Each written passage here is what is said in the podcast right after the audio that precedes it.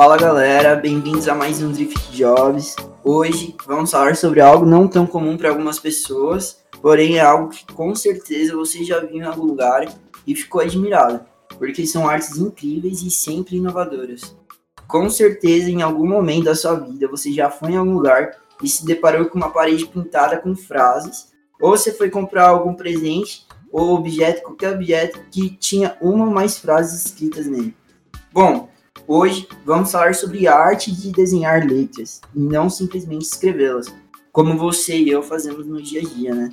Por isso, hoje o Drift Jobs conta com a presença de duas grandes artistas de lettering, Mari. Oi, eu me chamo Mari, do Mari com Amor. Eu tenho 18 anos, sou de Alagoinhas, Bahia. Me formei no ensino médio no ano passado e estou trabalhando com lettering há aproximadamente um ano. E estamos também aqui com a Amanda. Oi, gente, eu me chamo Amanda Veiga. Eu tenho 23 anos, eu sou do interior da Bahia, na cidade chamada Santo Antônio de Jesus. Eu estou no oitavo semestre do curso de enfermagem e eu também trabalho com lettering há mais ou menos um ano. Bom, gente, primeiramente, eu queria agradecer a presença de vocês aqui no Drift Jobs, para contar um pouco sobre a profissão de vocês, sobre a trajetória de vocês. E se você que está escutando a gente ficou interessado em saber o que é lettering, toda a técnica, estudo que tem por trás dessa profissão, fica com a gente para aprender um pouco sobre essa arte.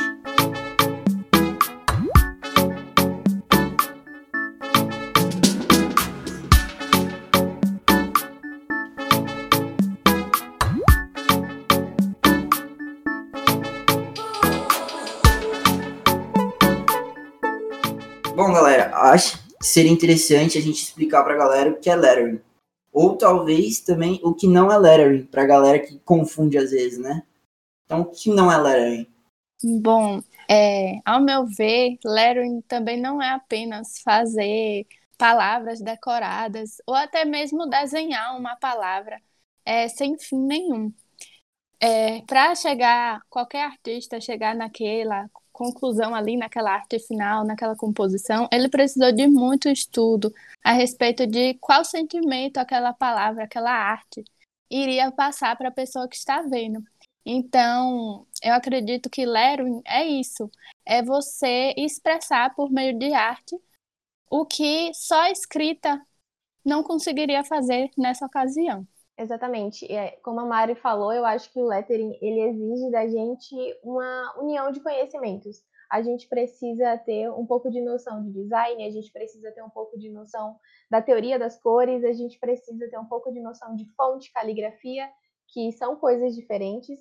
E o que eu acho que não é lettering é exatamente isso, sendo um pouco mais objetiva, Caligrafia e tipografia são coisas diferentes, são coisas que as pessoas geralmente confundem muito com lettering, porque, assim, de fato, o lettering tem muito mais a ver com desenho do que apenas com a caligrafia, que é aquela coisa da escrita, da letra, aquela escrita bonita que a gente vê muita gente fazendo. Mas o lettering, ele tem um, eu digo um algo a mais. Eu acho que cada, cada uma dessas áreas, ela tem extremamente sua, a sua importância, mas, assim, puxando um pouquinho mais para aquilo que eu faço, eu acho que o lettering, ele, ele tem, assim, uma junção muito bonita de técnicas. E eu acho que foi isso que me encantou mais nesse tipo de arte. Muito bacana. Acho que, como vocês comentaram, às vezes a galera confunde mesmo. Mas é pelo fato de não, não conhecer, não saber diferenciar o que é cada coisa, né? Mas eu gostei que vocês falaram de transmitir sentimento, né? Através da, do que está escrito ali. Porque é muito comum da gente não não perceber nenhum tipo de sentimento na escrita normal, né, do dia a dia ali na correria. Mas quando você olha para uma frase de letter em qualquer lugar, seja na parede, seja numa caneca, seja num, numa flâmula, você já percebe alguma coisa diferente já. Né? Você já percebe que o artista, na hora que estava ali escrevendo, ele estava tentando transmitir aquela sensação de motivação, de felicidade, ou às vezes de tristeza, né? Isso. E para a gente conseguir transmitir exatamente o que aquela frase quer realmente transmitir, exige muito estudo, exige muito tempo dedicado só para pensar. A, a produção da arte não é apenas a gente sentar, pegar um lápis e simplesmente sair escrevendo, sabe, Vini? Tem muito a ver também com a gente pensar, parar e pensar. Então, essa frase, ela quer transmitir o sentimento de felicidade. Então eu vou atrás de elementos para compor a minha arte que tenham exatamente a ver com essa sensação, porque às vezes é, a gente observa, não sei, por exemplo, uma frase sobre relacionamento que você olha e você não identifica de, cara, assim, que realmente, através das, das fontes usadas, das cores, enfim, o que aquilo realmente quer transmitir. Você não sente aquilo, você não sente o sentimento original, sabe? E isso para mim é muito importante. Eu sempre prezo muito, é, principalmente, por exemplo, se eu vou fazer uma arte para um casamento. Eu não vou ficar enchendo com muitas coisas, porque eu acho que casamento traz leveza, casamento traz um momento muito único. Então, para mim, já tem uma eu já tenho uma visão muito certinha, sabe? Talvez não seja a mesma coisa para outros artistas, mas, por exemplo, para mim tem muito isso se eu vou fazer o lettering para determinada ocasião, eu tenho que pensar especificamente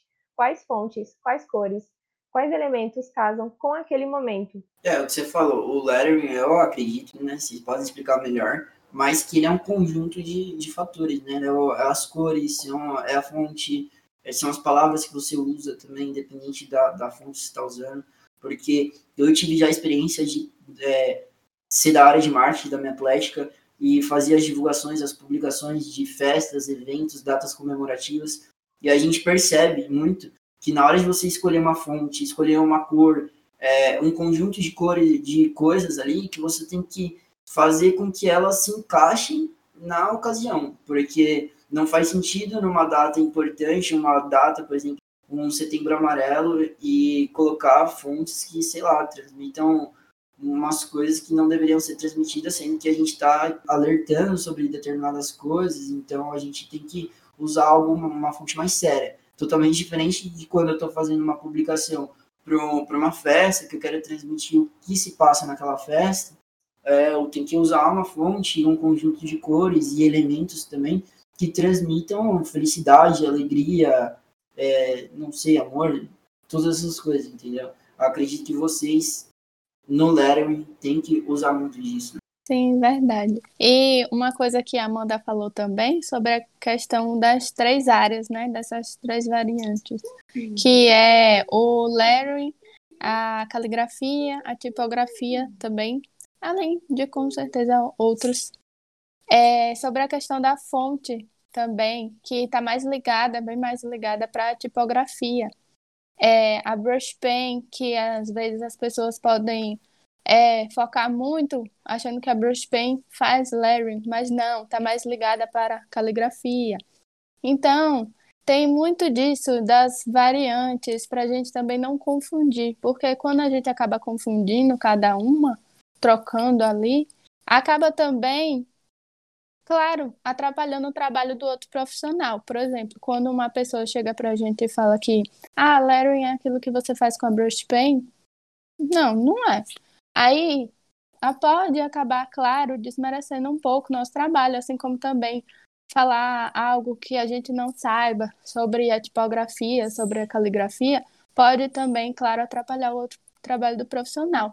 Por isso que é bom estar tá fazendo parte desse podcast para a gente poder tirar algumas dúvidas a respeito disso. Maria, tem uma coisa que você falou que eu queria perguntar, porque para quem é leigo não conhece, o que, que é uma brush pen? Então, brush pen, ela é uma caneta pincel. Ela é uma caneta que a ponta dela se assemelha bastante com um pincel. Quando você vai subindo, você coloca menos pressão um pouco, vai fazendo um traço mais fino. Quando você vai descendo, você coloca um pouquinho mais de pressão, aí fica uma espessura assim maior.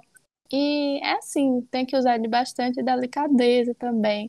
Mas também não é uma ferramenta difícil, na verdade facilita bastante o nosso trabalho, mas não se resume só a ela.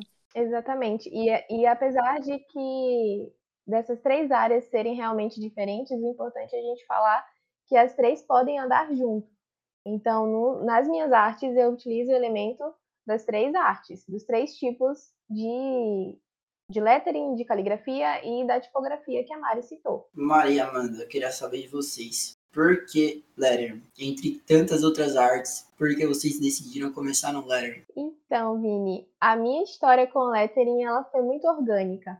Eu sempre tive muito contato com vários tipos de arte, sobretudo a fotografia e a música. E eu sempre me senti muito frustrada porque a fotografia não me encantava e meu talento musical é, no mínimo, questionável. Então, assim, eu sempre quis ter um, uma forma diferente de me expressar, porque eu sentia que as coisas básicas, as palavras, às vezes não eram suficientes e eu não conseguia expressar o que eu realmente queria dizer. Enfim, eu, eu precisava de uma válvula de escape de alguma forma. Mas eu nunca me encontrei, nunca achei algo assim que me acolhesse. E aí, é, em 2017, mais ou menos, começou aquela febre né, dos Instagrams de estudo e aí daqueles títulos bonitos.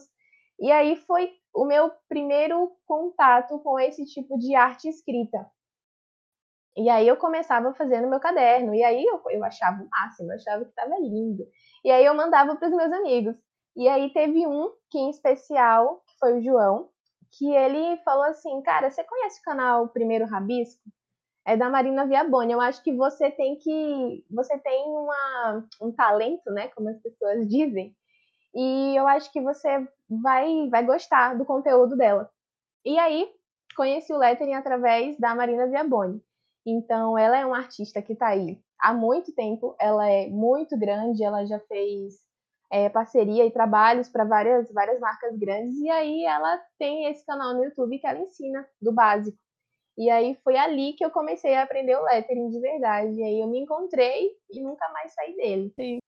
Então, como a Amanda falou também, eu sempre tive esse contato com diversos tipos de arte, tipo aquarela, colagens, telas, sempre gostei muito de fazer. Só que não era algo que eu gostaria assim de me especializar, digamos assim, de procurar mais a fundo, de é, ter um investimento maior naquilo para estudar realmente. Então, lettering como a Amanda também, também conheci através dos canais de estudos, que fazia textos e tudo. Comecei em 2017, só que com a Brush Pen, me decepcionei muito. É, inclusive, fiquei 2018 todo com ranço do Larry, porque achava que a Brush Pen era muito difícil e essas coisas. No finalzinho de 2019, eu estava passando no feed no Instagram e encontrei um Larry totalmente diferente dos que eu já tinha visto em páginas do, do Estúdio Gran e etc. E comecei a me interessar muito. E aí foi a página do Henrique Ferreira.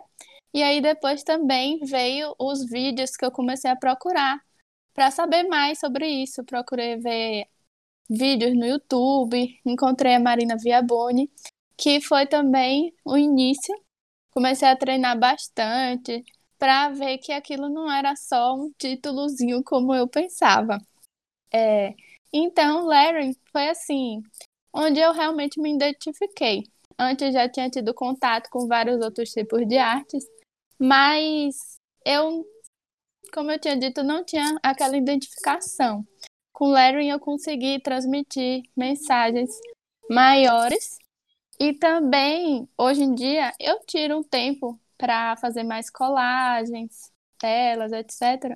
Mas é mais como a minha mais a minha válvula de escape, como a Amanda tinha dito. Mas o Larry para mim também está sendo o meu trabalho e ao mesmo tempo a minha válvula de escape, o que não é com os outros tipos de arte. É, quem nunca ou fez algum resumo na escola ou já tinha alguma amiga ou amigo que tinha aquele talento para fazer um título no resumo escolar, né? Todo mundo já passou por isso, eu acho, né? No ensino médio, no ensino fundamental. Mas uma coisa que me chamou muita atenção que vocês falaram é sobre talento. Vocês acham que precisa ter talento? Porque, por exemplo, eu nunca fui capaz de fazer aqueles resuminhos bonitinhos. Eu nunca tive essa destreza, esse talento. Eu não sei. É questão também de eu nunca ter tido vontade de correr atrás de aprender. Então, eu queria que vocês contassem pra gente, porque às vezes a pessoa tá escutando ou tá começando e fala, poxa, eu não tenho talento. É, mas também acredito que seja prática, né? Nossa, Vini, total. Se você pegar meu caderno, você vai achar que é do meu pai, por exemplo. Porque eu não me esforço nem um pouco. Então, assim, eu, eu separo completamente as duas coisas. Eu nunca fui, boa de, fui muito boa de desenho. Eu nunca tive aquela letra linda que as pessoas geralmente né, acham que a pessoa que, que faz lettering tem. Então, assim, são dois mundos completamente diferentes. A minha letra do cotidiano é uma e a letra do meu trabalho é outra. E as coisas, as duas coisas, elas não se misturam de verdade. Para você realmente, é, em toda área, em todo tipo de trabalho, em todo tipo de, enfim, qualquer coisa na sua vida, você precisa de esforço, você precisa de estudo, você precisa correr atrás, porque tudo envolve técnica, tudo envolve uma pesquisa, um conhecimento um pouco mais aprofundado, senão você sempre vai ficar à margem, você sempre vai ficar na superfície, e lá na superfície não acontece muita coisa, entende? Verdade. E assim, sobre o que você falou, é que a Amanda também disse que a pessoa pode ter a letra mais feia do mundo. Isso não vai interferir no lettering. Realmente, a minha letra também é, não é das melhores. E mesmo se ela fosse tão bonita assim, não iria querer dizer que, ah, sou uma profissional do Larry. Não, não quer dizer isso. São coisas à parte, entendeu? O Larry, como a gente tinha dito antes, é você realmente desenhar aquilo dali. Até uma letra A, até as letras do alfabeto, você tá ali desenhando realmente. Então não é só você escrever, sabe? Qualquer pessoa pode fazer letras, sim. Não precisa ter um talento, não precisa ter um dom, porque isso realmente não vai cair do céu. Não vai ter uma pessoa que vai dizer: olha, aquela dali tem um dom para isso, olha, aquela dali não tem dom para isso.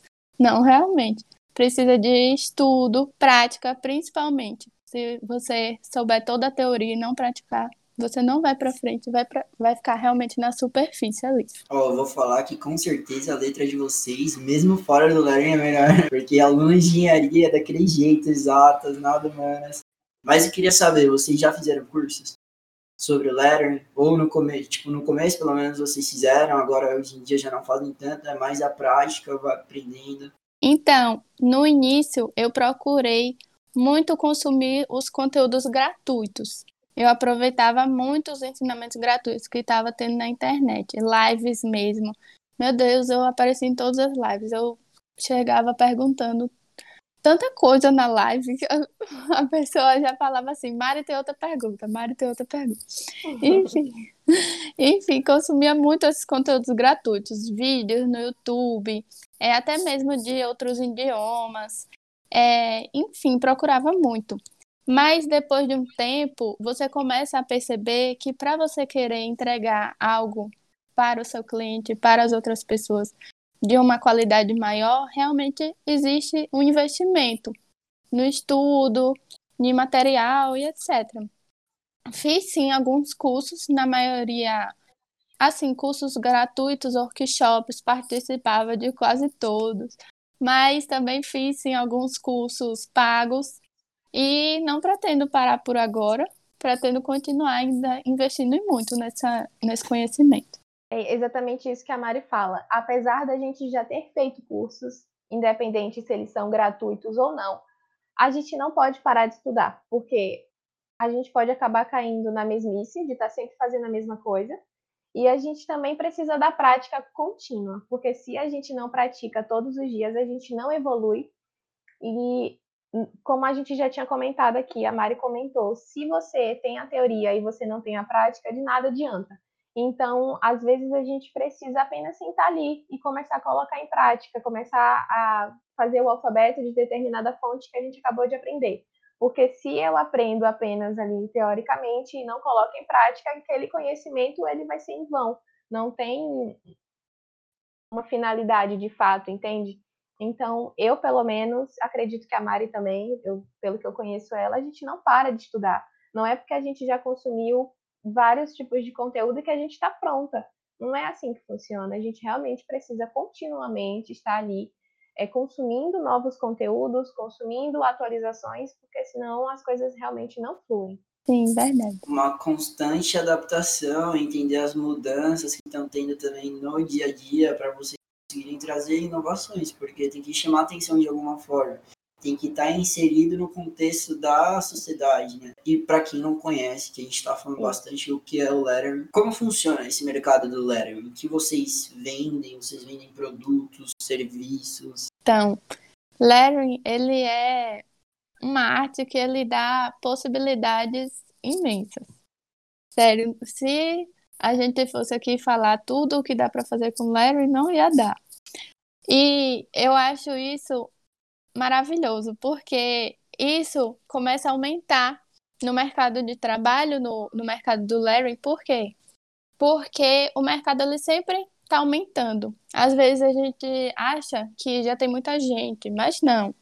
Por ele ser uma arte bem versátil, ele abre possibilidades de a pessoa estar tá sempre inovando. Então, a gente vende sim serviços, é, por exemplo, artes em paredes, é, artes digitais, é, logomarcas também dá para fazer sim, enfim, diversas.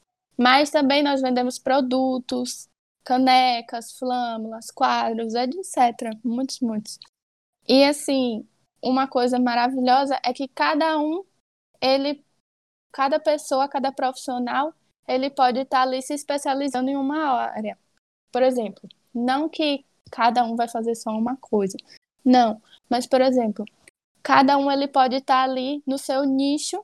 O, o trabalho é o Larry, certo? Mas o nicho dele, por exemplo, alguém, um profissional pode trabalhar mais com artes de casamento, outro profissional pode trabalhar mais com paredes.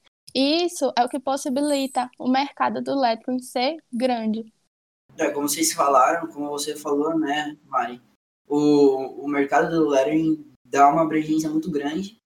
A única coisa que você tem que ter, como você falou, é, é você tem que ser autêntico, né? Expressar o que você realmente sente, ter um diferencial ali para conseguir se destacar. Às vezes se especializar num nicho, né? Ou alguma coisa do tipo. Mas esses, essas diferentes técnicas, essas diferentes coisas que é possível fazer com, com lettering, exigem é, características diferentes de cada artista, né? Porque acredito que não seja a mesma coisa fazer um lettering numa caneca, fazer um num quadro ou na parede, por exemplo. Se vocês quiserem falar um pouquinho quais são essas né, dificuldades, essas diferenças entre uma coisa e outra, porque às vezes a gente acha que pelo fato da pessoa saber o lettering ter a prática, ela consegue fazer em qualquer lugar, não vai mudar nada, é tudo a mesma coisa para quem é leigo como eu, ah, imagina isso. Sim. Assim, só complementando o que a Mari falou em relação a, a esse mercado inchado, né, de ter muitos profissionais surgindo, eu também acho que, independente desse fator, cada um tem um, um detalhezinho que faz com que seu cliente se identifique. Então, eu não procuro qualquer cliente, eu procuro o cliente certo, aquele, aquele cliente que ele olha para minha arte e se identifica, e ele fala, então, eu quero pagar esse valor pela arte dela, porque a arte dela é a arte que realmente me tocou, sabe? Então, mesmo que aqui na minha cidade tenham vários artistas emergindo nesse momento, porque tem, é, eu me sinto muito à vontade e confortável com isso, porque eu sei que eu já conquistei o meu espaço eu sei que as pessoas que me apoiam, elas vão continuar me apoiando, independente se a pessoa cobrar um pouco menos ou se a pessoa, não sei, tiver um estilo um pouco diferente, porque é, realmente existe essa identificação. E isso para mim é um fator extremamente assim, que eu me agarro muito nele, porque se eu não me agarrar nele, a gente acaba se desmotivando. E a gente também precisa é, se colocar um pouco no lugar do cliente, imaginar, então, aquilo ali não me agrada, então quer dizer que aquilo ali também não vai agradar qualquer pessoa. Então, são estilos diferentes, são pessoas diferentes, então, apesar desse fator, muitos artistas são pessoas diferentes. E voltando à questão dos, dos produtos, é, é extremamente diferente você fazer, por exemplo, uma arte uma caneca. A caneca é uma, é uma superfície extremamente lisa, cilíndrica, até o material que você utiliza para fazer arte nela é diferente, então exige adaptação a todo momento. Eu comecei com as canecas, então a, tomei coragem em junho do ano passado, publiquei a minha primeira foto de caneca e falei: olha, galera, abri agenda.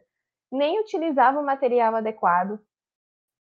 Foi extremamente difícil o início, exatamente por isso. E aí depois eu fui para os quadrinhos. E aí nos quadrinhos eu via que era totalmente diferente. Por quê? Porque é uma, uma superfície já mais áspera, a adesão é muito mais fácil, o material é outro, a superfície fica totalmente na vertical, minha mão tem total apoio, então é um pouco mais fácil. Só que como eu já peguei essa experiência toda de tanto fazer caneca, para mim hoje, sabe, não tem essa essa diferença e essa dificuldade tão maior. Só que se um artista, não sei se a Mari faz canecas à mão, mas é, eu acho que todo mundo que começa tem essa dificuldade, né, Mari? Com a, a falta de apoio na mão, a, a superfície que é lisa demais, o erro que acontece, você se desespera porque às vezes é mais difícil de apagar.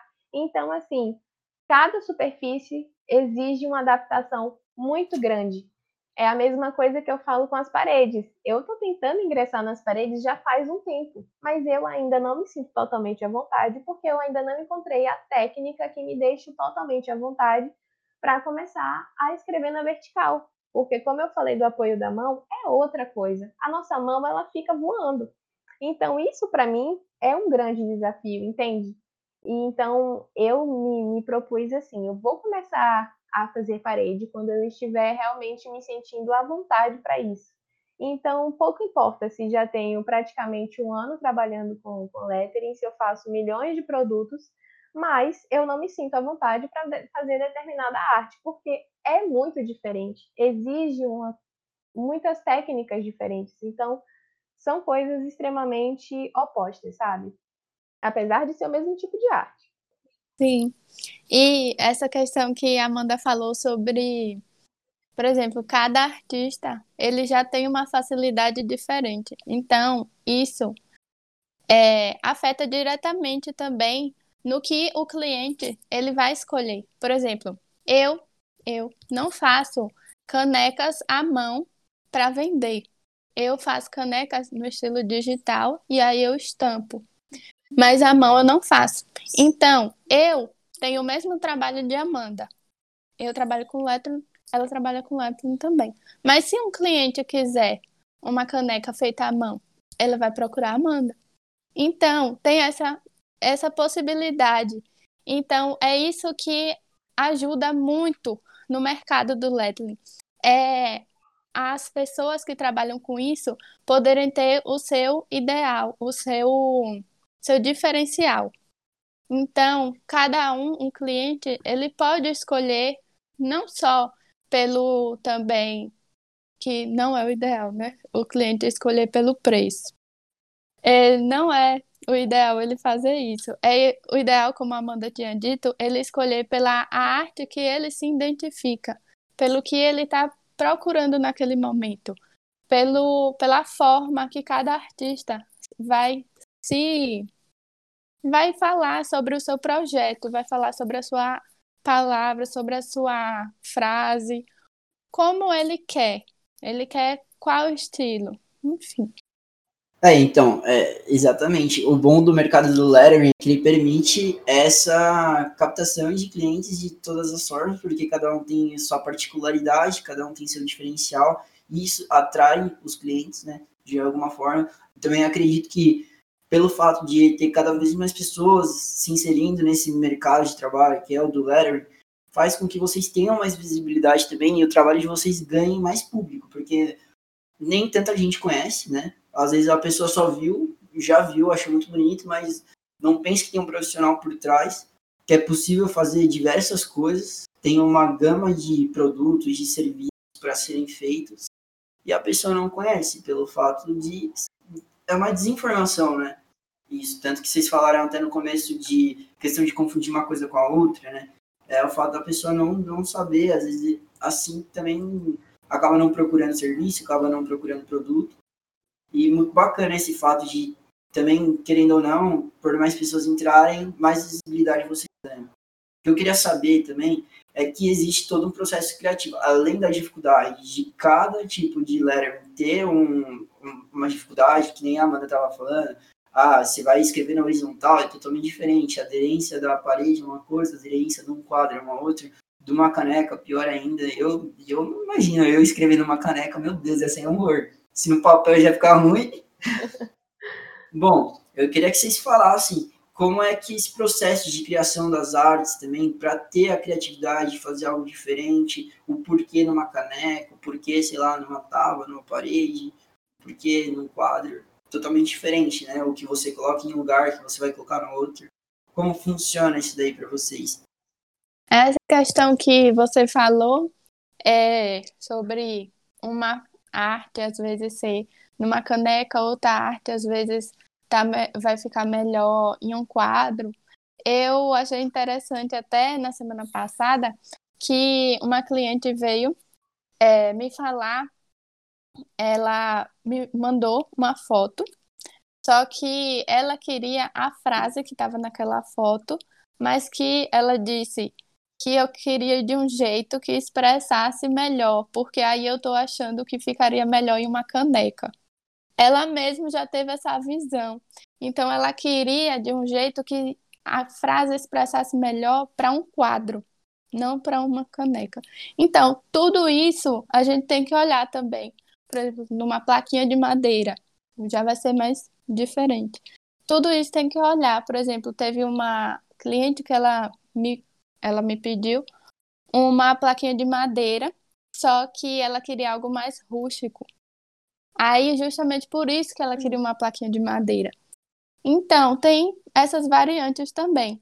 Claro que dá para fazer a frase, a arte, em todos os materiais, claro. Mas, como você falou mesmo, existe essa diferença que a gente dá para perceber aos pouquinhos, mesmo em detalhes pequenos, dá para perceber. E assim, o, o processo de, de criação, ele envolve muitas etapas. Então, assim, como a Mari estava falando, ela teve uma conversa com o cliente. Então, esse processo criativo começa a partir desse momento. A cliente vai, chegou para ela e fala: Olha, eu quero uma arte que tem tais características. Então, a partir desse momento, a gente está ali anotando todas as ideias daquele, cliente para futuramente a gente fazer a união dessas ideias, fazer essa organização e aí que a gente parte para a parte de fato de fazer os. Eu faço mini rascunhos, eu não sei se a Mari adere a isso também. Então, assim, eu faço vários layouts. A pessoa que a frase lá é onde o amor está. Todo mundo gosta dessa frase. Então, o que é que eu faço? A pessoa conversou comigo, ah, vai ser uma plaquinha e eu vou colocar essa plaquinha na minha cozinha. Então, eu tenho que pensar nisso, até no ambiente que aquela que aquela plaquinha vai estar, porque mesmo que aquela plaquinha não esteja transmitindo algo que tem a ver com culinária, a localização dela diz muito sobre é, a arte também, né? Os elementos que eu vou estar inserindo naquela arte. Então, primeira etapa, conversa com o cliente, aquele briefing, né, que ele passa para a gente. Segunda etapa, a gente vai para os rascunhos. Faço vários layouts e observo qual é que me agrada mais. A partir do momento que eu faço isso, eu faço essa escolha e aí eu parto para a terceira etapa, que é a etapa de, de fato, fazer aquela mini artezinha em escala normal. Então, eu vou ali consertando as coisinhas que não estavam muito bem posicionadas e etc. Aí, o que é que eu faço? Mando foto para o cliente. E aí, a gente ainda tem que esperar a aprovação daquele cliente, porque a arte é dele, é para ele, melhor dizendo. Então, não importa se me agrada, tem que agradar completamente a ele. Eu que tenho que atender às expectativas daquela pessoa. Então, etapa 1, um, o briefing. Etapa 2, mini rascunhos. Etapa 3, a gente faz de fato o, o rascunho em escala normal, né, para onde a, a arte realmente vai. Depois a gente ainda precisa dessa aprovação e só depois a gente finaliza. E ainda tem o fator bloqueio criativo, que é um fator que está muito presente nas nossas vidas, porque não é porque a gente realmente essa, tem essa criatividade um pouco mais aguçada pelo estilo de vida que a gente leva, que realmente é trabalhar com isso, que é fácil para a gente sempre. Por exemplo, ontem eu tinha uma arte para fazer, eu estava extremamente cansada e eu não, não conseguia, não fluía. Então, apesar de eu ter um conhecimento, apesar de eu já ter muito conteúdo aqui não adianta, porque a gente realmente precisa estar tá bem para produzir. E às vezes isso não acontece. Então, quando esse bloqueio criativo vem, existem muitas pessoas que, é, muitas pessoas que, é, como que eu posso falar, encaram e tentam superar esse bloqueio criativo de forma diferente. Tem gente que vai dormir Tem gente que vai descansar, tem gente que vai bater um papo. Tento deixar a cabeça mais leve. Eu gosto de consumir muita referência. Então, eu vou para o famoso Pinterest, eu vou para o Instagram de outros artistas que eu conheço, que eu gosto, que eu admiro, e a partir dali eu vou tendo novos insights. E aí, a partir daquele momento que eu vou adaptando aquelas coisas que eu coletei para o meu estilo, para o tipo de arte que eu faço, e aí as coisas fluem um pouco melhor. Mas realmente, assim, esse processo criativo ele exige muitas etapas, muitos momentos, tanto que os nossos prazos, eu não sei como funciona para Mari. Não é do dia para a noite que eu faço uma entrega, sabe? É, é, um pouco mais demorado. Às vezes acontece, às vezes acontece, porque o cliente pede assim, ah, e hoje eu quero para amanhã. Aí a gente às vezes faz, mas o prazo ele realmente ele precisa contemplar isso, sabe? Ele precisa ser é, adaptável também para a gente conseguir fazer isso da melhor forma possível.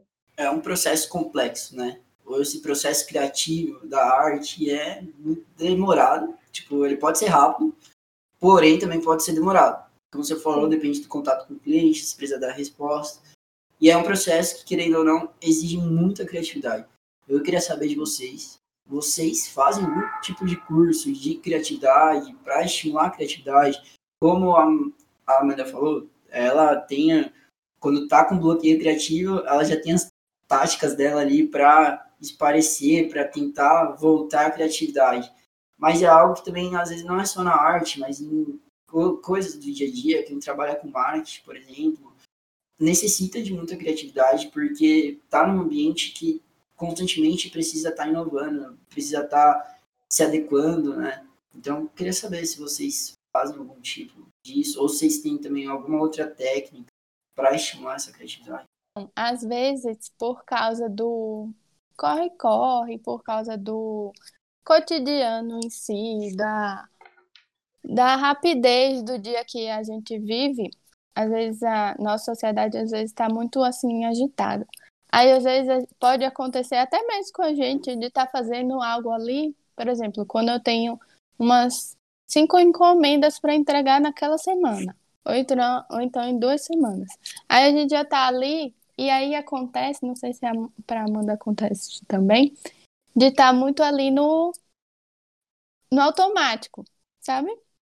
Então, quando eu percebo que isso acontece, quando eu percebo que isso não pode acontecer, aquela uma encomenda que eu fiz, a encomenda A, foi para o cliente A. A encomenda B agora, eu tenho que me desligar da outra. Eu não posso estar fazendo ali no automático. Eu tenho, então, o que é que eu costumo fazer? Às vezes isso funciona para mim. Eu costumo pegar aquela frase ou aquela palavra, eu destrincho aquela frase toda. Por exemplo, o amor mora aqui. Aí eu pego amor mora aqui. Eu destrincho para ver o que é que cada palavra está transmitindo, o que é que cada palavra me lembra, o que é que cada palavra quer passar. Eu costumo fazer isso. Para outros artistas é diferente. Por exemplo, eu também consumo algumas artes para eu poder é, procurar mais me desligar um pouco do que eu estou sempre, sempre fazendo. Procuro também, às vezes, descansar um pouco, porque cansada não vai, não flui. Então, procuro, às vezes, me desligar um pouco é, desse processo todo saio um pouco para esvaziar um pouco minha mente. É, e assim vai fluindo.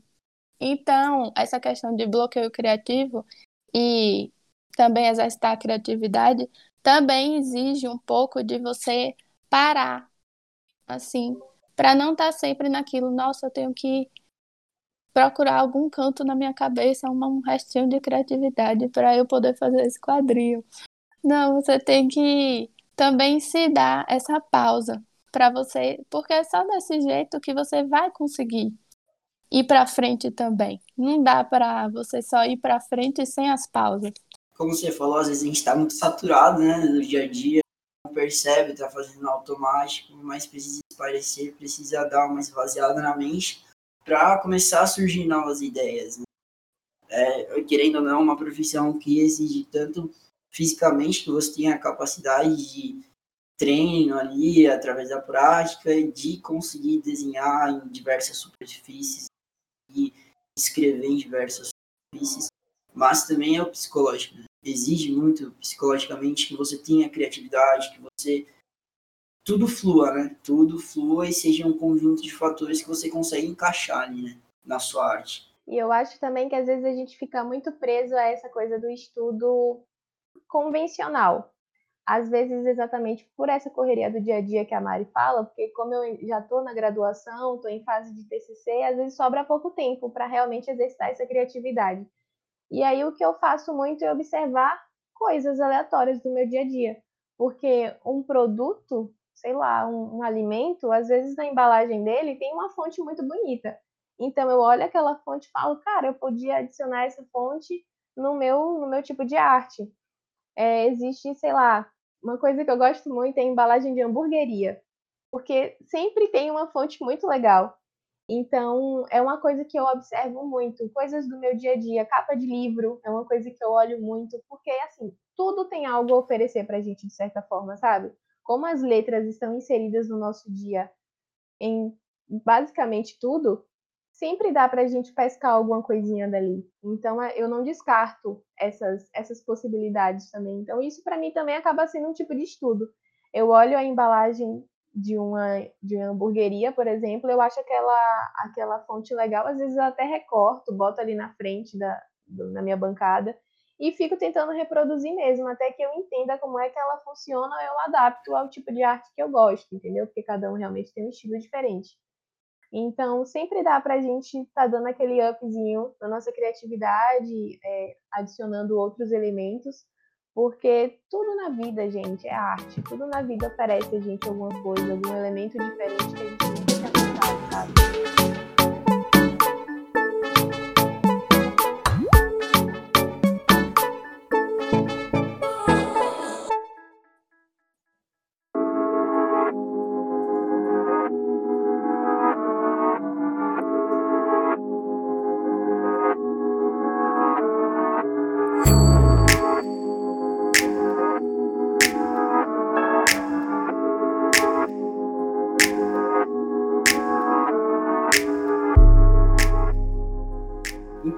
você tinha falado, você tá já no TCC aí, tá para acabar o curso de enfermagem. Eu queria saber de vocês, porque assim, geralmente quem quer ser um artista acaba sendo desmotivado no início da carreira, porque como já falamos muitas vezes aqui no podcast para quem acompanha, é que no início, pelo fato das vezes a profissão que não tem um curso de graduação, ela não obtém uma remuneração financeira desejada ou ideal para a pessoa, isso daí acaba desmotivando as pessoas. E também tem-se muito essa ideia de que um curso superior, uma graduação, ele determina se a pessoa vai ter sucesso ou não na vida dela, se ela vai ter uma estabilidade financeira ou não na vida dela. E às vezes, nem sempre é assim, na maioria das vezes a gente sabe que não é assim. A pessoa precisa se destacar, precisa ter sucesso, ela precisa ter criatividade de inovar, de fazer algo que ela tenha aptidão e às vezes trabalhar com a arte que ela, que ela gosta. Algo que eu acho muito interessante recentemente, que foi quando eu comecei também a Larry, foi quando eu vi um texto da Rebeca, que ela publicou, acho que a Mari conhece, eu tinha falado pra Mari sobre a Rebeca. Não sei se você já viu, mano. Mas tinha um post dela que falava assim, é, que muita gente fala frase daquela, ah, se nada der certo na minha vida, eu vou vender arte. E não, cara, às vezes não é, se tudo der certo, eu vou vender arte. Aí, se nada der certo, eu vou fazer um curso de graduação, vou tentar fazer alguma outra coisa, vou ter um emprego CLT.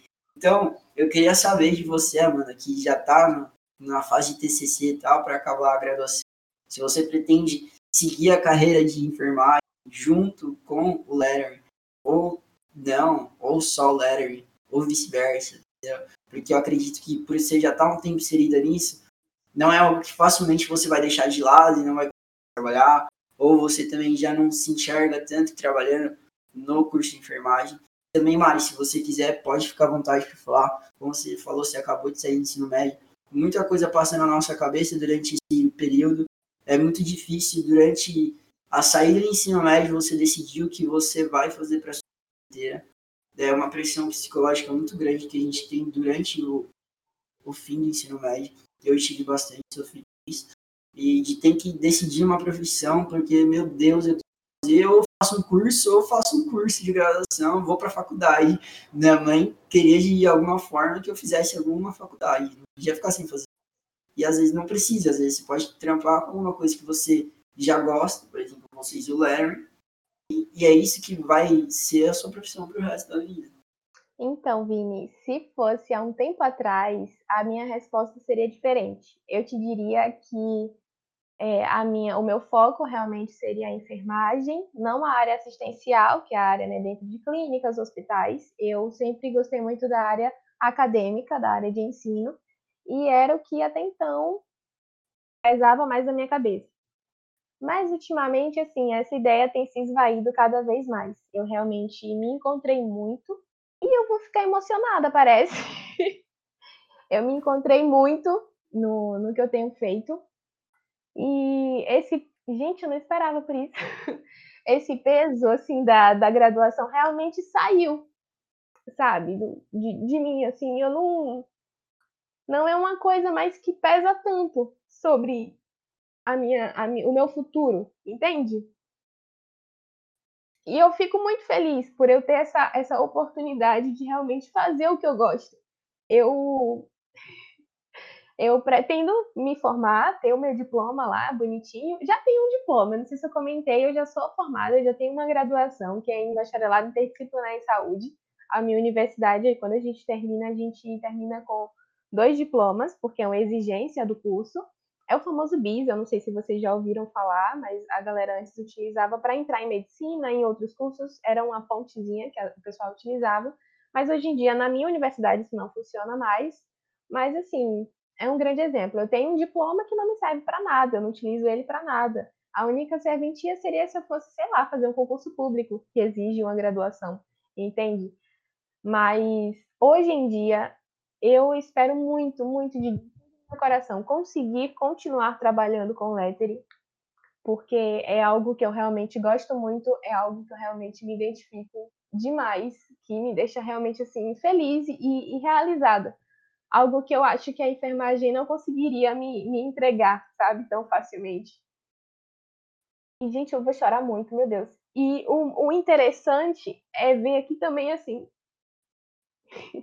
eu tenho muito apoio. Porque se não fosse por esse apoio, cara, eu não sei, assim, de, de fato, se se eu conseguiria ser tão feliz com o que eu tenho feito, sabe?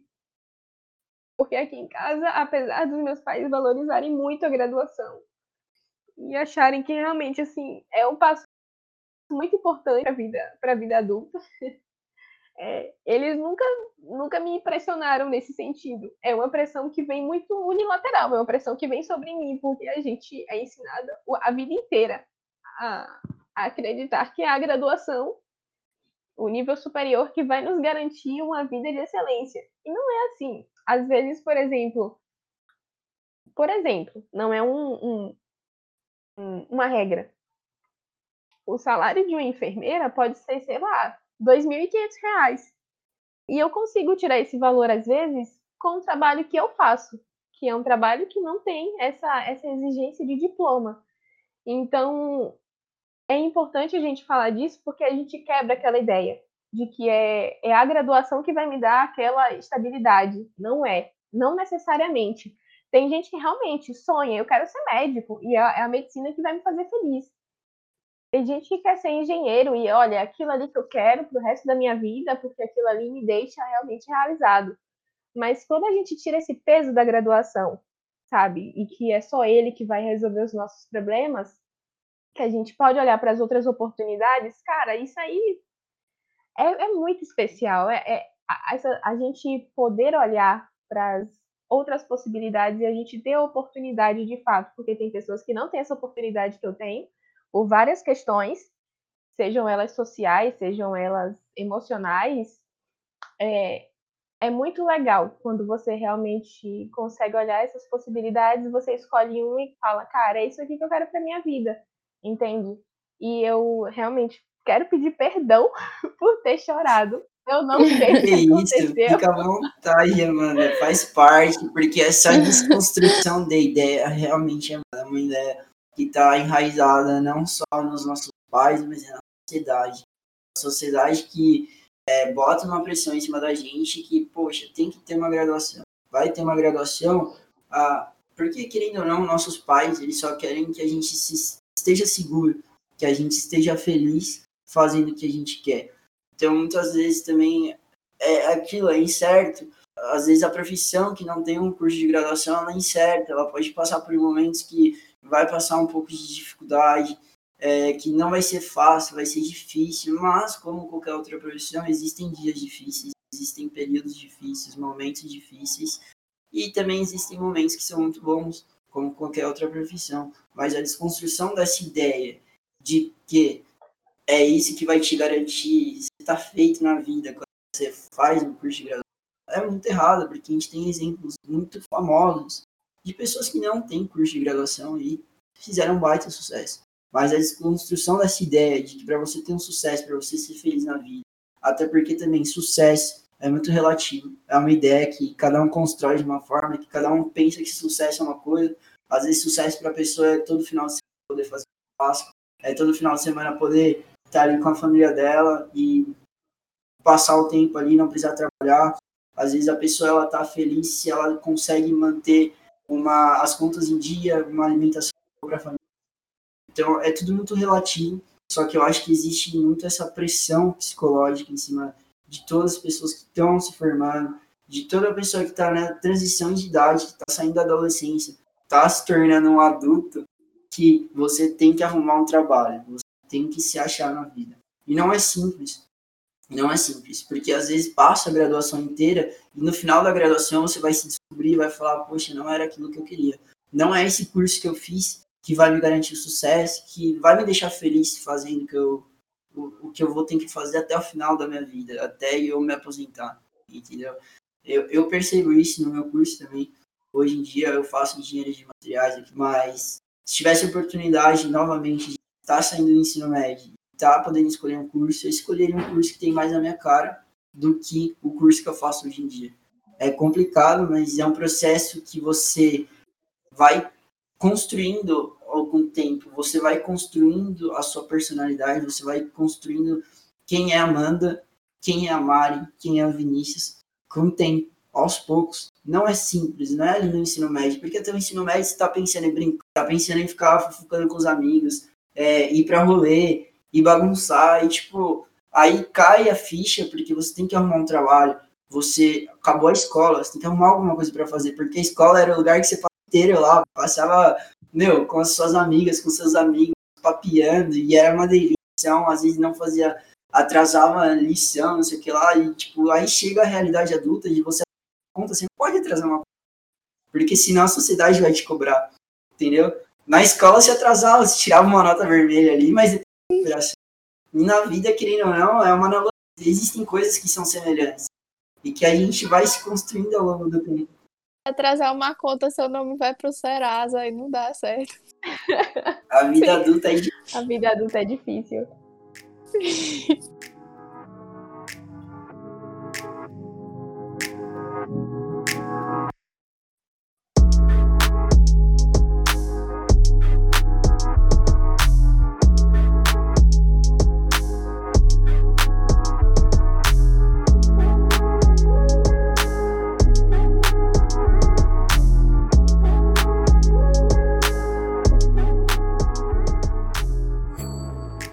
essa questão da desvalorização, isso não deveria acontecer, é um fato, mas isso acontece. Infelizmente. E assim, é uma coisa que isso afeta muito também é na nossa própria valorização. Como assim? Por exemplo, você está sempre escutando ali que o seu trabalho é fácil, que é só umas letras que é só uma frasezinha, que é só uma palavrinha. Então, quando você vai precificar o seu trabalho, quando você vai ver sobre o seu trabalho, você começa, sim, a se auto-questionar. é, isso não deveria acontecer, mas acontece. E aí você começa a pensar: ah, será que eu devo colocar esse valor? A pessoa não vai querer pagar só por uma frasezinha. Já aconteceu de eu mesma pensar nisso. Sendo que esse é o meu trabalho. Eu não devo pensar isso do meu próprio trabalho. Eu sei as horas que eu gasto ali. Às vezes eu cobro um trabalho, eu mesmo digo que eu levei duas horas naquilo. Mentira, eu levei umas cinco. Enfim, isso acontece muito. Então, sobre a questão da desvalorização, sempre vai acontecer. Isso é um fato. Não deveria, mas acontece. E não só na nossa profissão, como você falou também, na de esporte, é, na de DJ, na de compositor, enfim, isso acontece. Mas uma coisa que não deve acontecer é o próprio profissional tá desvalorizando o seu trabalho, essa autodesvalorização, só porque uma outra pessoa fala. Por exemplo, eu não devo pensar nunca que o meu trabalho foi só uma frasezinha. Eu estudei aquilo, eu levei horas aquilo, eu desgastei a minha coluna, eu desgastei minha mão. Foi muito tempo. Então, eu é isso que não deve acontecer. A desvalorização das pessoas sempre vai acontecer. É um fato horrível, mas vai. Mas a nossa autodesvalorização, não. É que a precificação dos produtos que vocês vendem, das artes, na verdade, está embutido no trabalho. A questão do din dinheiro ali, ah, colocar determinado valor. Por trás daquilo são horas de trabalho, de tudo, como falou, que às vezes tem que ser até enfatizado para uma pessoa que está indo comprar achando que o negócio é fácil. A pessoa passou muito tempo ali. O processo criativo, como a gente estava conversando antes, é um processo longo, que exige muito da pessoa. E isso tem que ser valorizado. Na verdade, não só na arte, né, para artistas, mas em várias outras profissões, você está vendendo a sua hora, a hora da sua vida, que você poderia estar tá fazendo qualquer outra coisa. Entendeu? Não é simplesmente dinheiro. O dinheiro que você está recebendo é pelo tempo que você dispôs para fazer aquilo. E é algo muito complexo. E eu valorizo muito, mas eu entendo que tem muita gente que não valoriza. Não só a profissão do, do artista. Mas é que eu olho para um negócio desse e eu falo, cara, eu jamais conseguiria fazer. Nem que eu passasse cinco horas fazendo, nem duas horas, não ia conseguir. E essa questão da precificação sempre vai ser uma questão de fato. Porque até hoje é um problema para mim. Então, por exemplo, esses dias está quase um ano trabalhando com isso. A gente tem experiência. Aí, esses dias, eu recebi uma determinada encomenda, era algo diferente, que eu nunca tinha feito. E aí, eu cobrei um valor ridículo. Só que me deu tanto trabalho, mas tanto trabalho, que eu me arrependi. A cada traço que eu fazia, era uma lágrima que caía praticamente. Porque, gente, é, a gente às vezes fica se pensando, cara, não é porque eu nunca fiz, não é porque eu nunca, nunca tentei fazer algo assim, que meu preço tem que ser abaixo do que eu geralmente faço. Então, sempre vai ser um, um, um problema.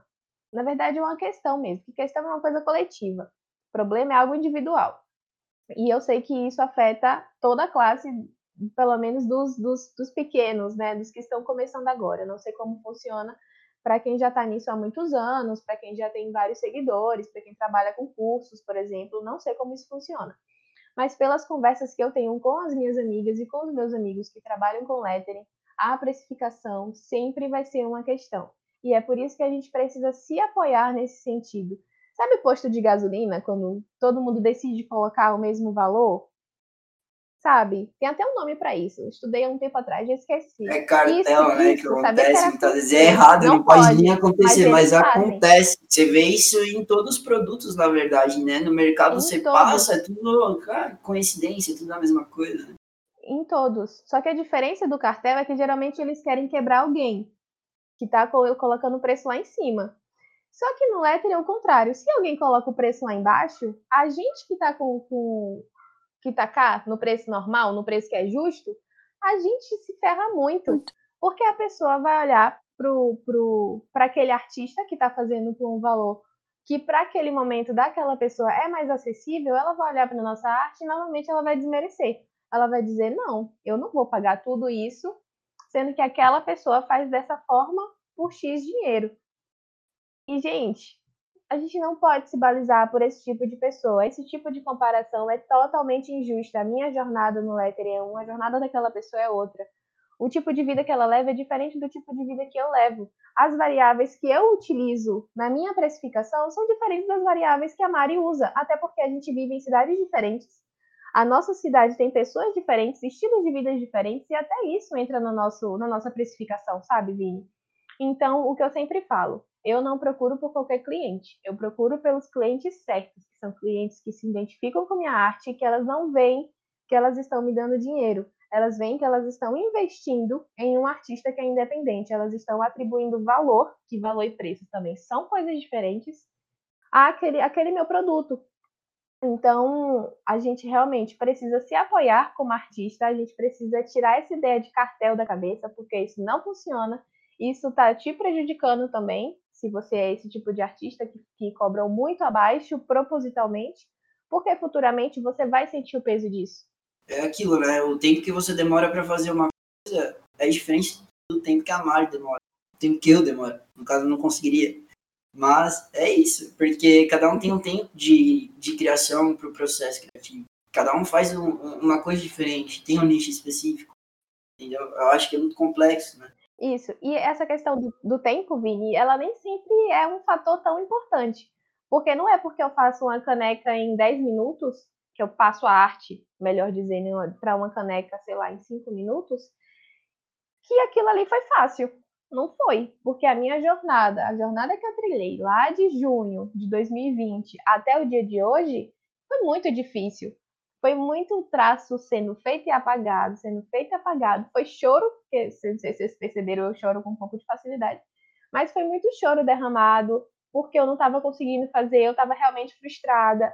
E até chegar onde eu realmente cheguei hoje, com a técnica e com a facilidade que eu tenho hoje, foi muita coisa que eu vivi. Então, o pouco tempo que eu levo não significa que aquilo ali é menos dinheiro que deve ser pago, entendeu? Essa questão da precificação, como a Amanda falou, ela é uma questão, né? Ela, assim, essa semana mesmo me chegou uma cliente que, gente, é, ela tinha uma, tinha uma cliente à parte que eu cobrei um valor X. E essa cliente, ela pediu tal frase.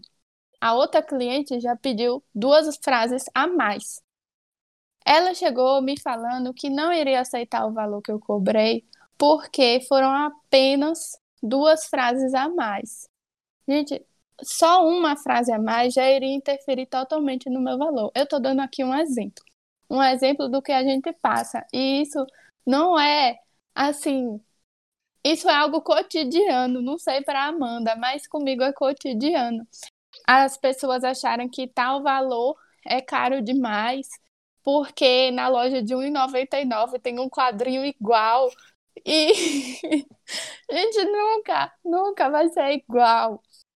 É, é uma questão assim que acho que todo artista sofre muito, porque a pessoa olha uma arte e ela nunca vai dizer, nunca a pessoa vai dizer que levou tanto tempo, levou aquela jornada, porque assim, o artista, ele sabe o que ele passou para chegar naquele resultado. Mas a outra pessoa, ela pode até imaginar, ela pode, pessoas que valorizam, pode até imaginar, mas elas não sabem.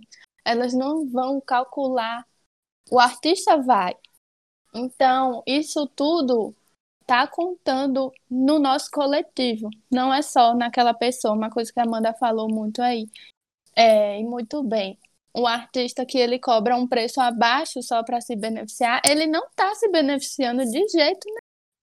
Uma hora essa conta vai chegar para ele e principalmente para o coletivo. Porque na minha cidade, se tem uma pessoa que está cobrando um valor duas vezes abaixo que o meu, isso me afeta diretamente.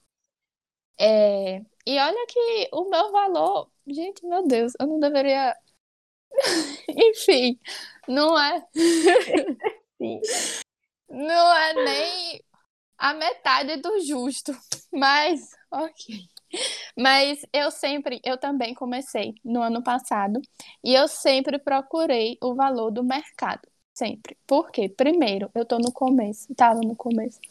E eu não tinha tanta base, procurei muito estudar a respeito de quanto vai valer a minha hora, de quanto vai ser os materiais, tudo. Mas só que uma coisa muito importante também é você perguntar aos outros artistas, você tem que saber o valor do mercado.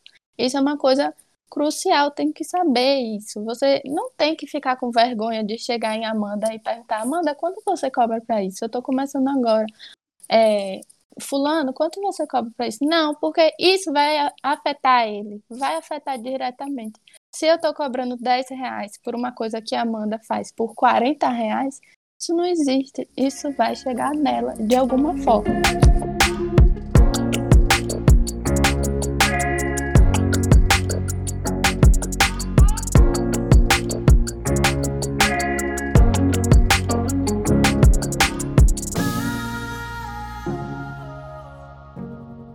Queria agradecer de novo você, Mari, você, Amanda, por terem topado contar um pouco sobre a vida de vocês, né, na verdade, e também desmistificar a profissão, desmistificar o que é trabalhar com arte, falar um pouco mais sobre isso, para aos poucos ir desconstruindo essa ideia de ter uma graduação ou não vai determinar alguma coisa. Imagina, Vini, eu acho que é a gente que tem que te agradecer. Eu acho que esse seu projeto, não só por você estar dando voz a duas artistas que são artistas independentes, como a gente bateu tanto nessa tecla aqui, mas eu acho que esse teu projeto, ele é um projeto realmente de extrema valiosidade é, você está dando voz a tantas pessoas que fazem parte de tantos nichos diferentes e assim, eu acho que quem está te escutando e quem está escutando a gente é, também em algum momento vai ter muita coisa para falar, vai ter muita coisa para, sabe, colocar ali dentro do coraçãozinho dele e entender, olha, eu tenho várias possibilidades na minha vida. Então, eu não preciso realmente focar em apenas um lugar, eu não preciso focar apenas na academia, na vida acadêmica. Eu posso olhar para outros lugares e talvez naquele lugarzinho ali que ninguém pensou que eu me encaixaria, é ali que eu realmente quero me enveredar, sabe? E eu acho que esse canal que você está abrindo é um canal de discussões realmente muito valiosas e eu acho que todo mundo, um, em algum momento, vai precisar ouvir isso. Pode ter, sei lá, 16, 30, 45 anos, todo mundo em algum momento, sabe, precisa ouvir um pouco sobre isso, precisa entender um pouco, seja não só para se des desconstruir, né, mas também para olhar para si e falar, cara, será que realmente eu aqui dentro desse banco eu tô feliz?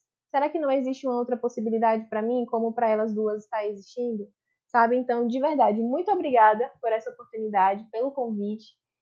Muito obrigada, Mari, também por ter me indicado para o Vini. Eu estou muito feliz de poder ter feito parte aqui desse episódio e espero que tenha sido bacana para quem está escutando a gente. Sim.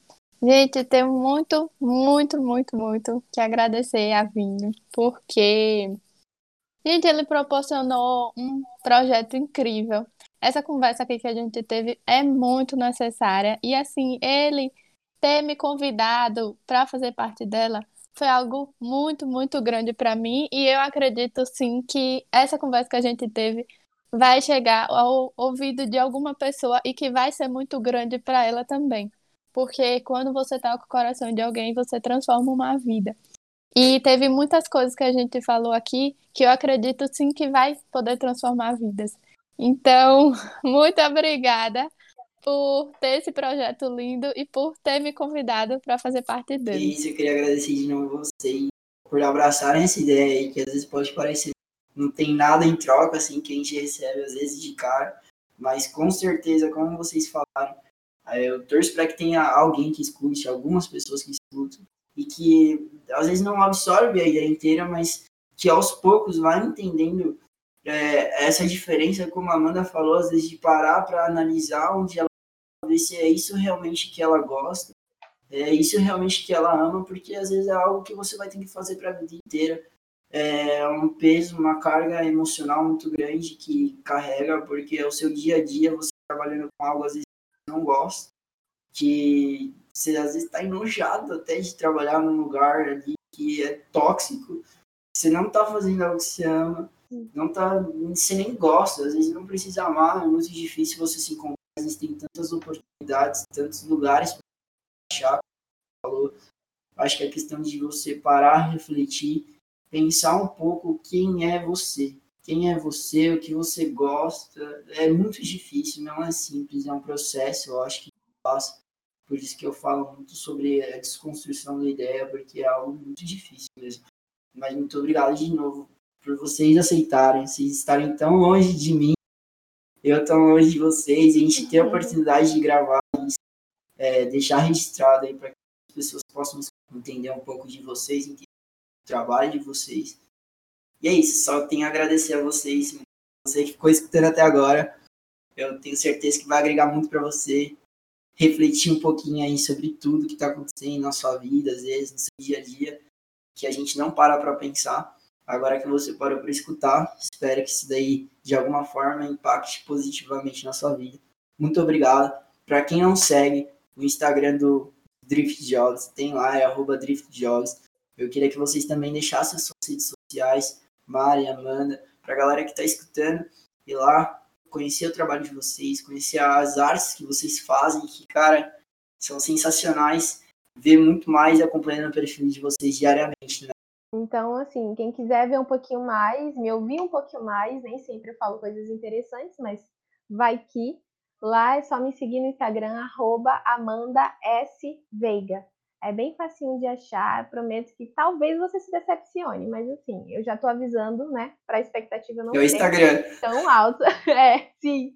Às vezes é o Instagram que não vai aparecer o pro. Então, a minha voz Primeira. pode ser silenciada, vai ser um pouco chato, mas tá lá, gente. Pode me seguir, eu tenho uma interação muito legal e eu espero que você também se identifique com o tipo de arte que eu faço.